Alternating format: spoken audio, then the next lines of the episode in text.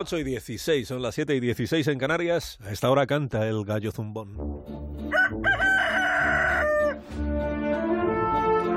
Hoy con Antonio Lucas. Antonio, buenos días. Buenos días, Alsina. Desde que Puigdemont se instaló en la cabecera de la política nacional, con ese espíritu fugitivo y expeditivo, como de director de películas de Cinexin, España se ha convertido para el mundo en un país tan excitante que por dentro empieza a aburrir.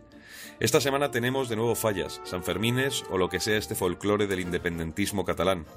Después de la decisión del Tribunal Constitucional de exigir la presencia en el Pleno del candidato a presidente, previo permiso del juez Llarena, Puigdemont pide garantías. Es un golpe maestro, porque si juntas en un folio la palabra garantía y el apellido del prófugo, el papel arde y deja un humo de risas que todo lo confunde.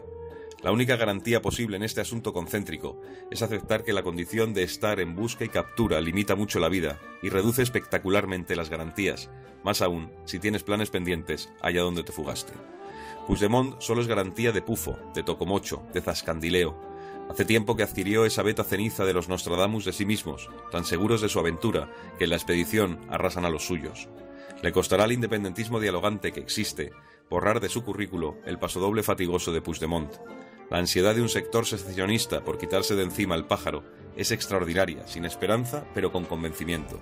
El problema es que aún le queda mercancía para la venta al por menor de participaciones de su Arcadia republicana.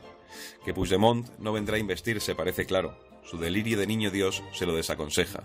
Más incalculable parece el tiempo que le dejarán seguir enredando con el teatro de Cachiporra.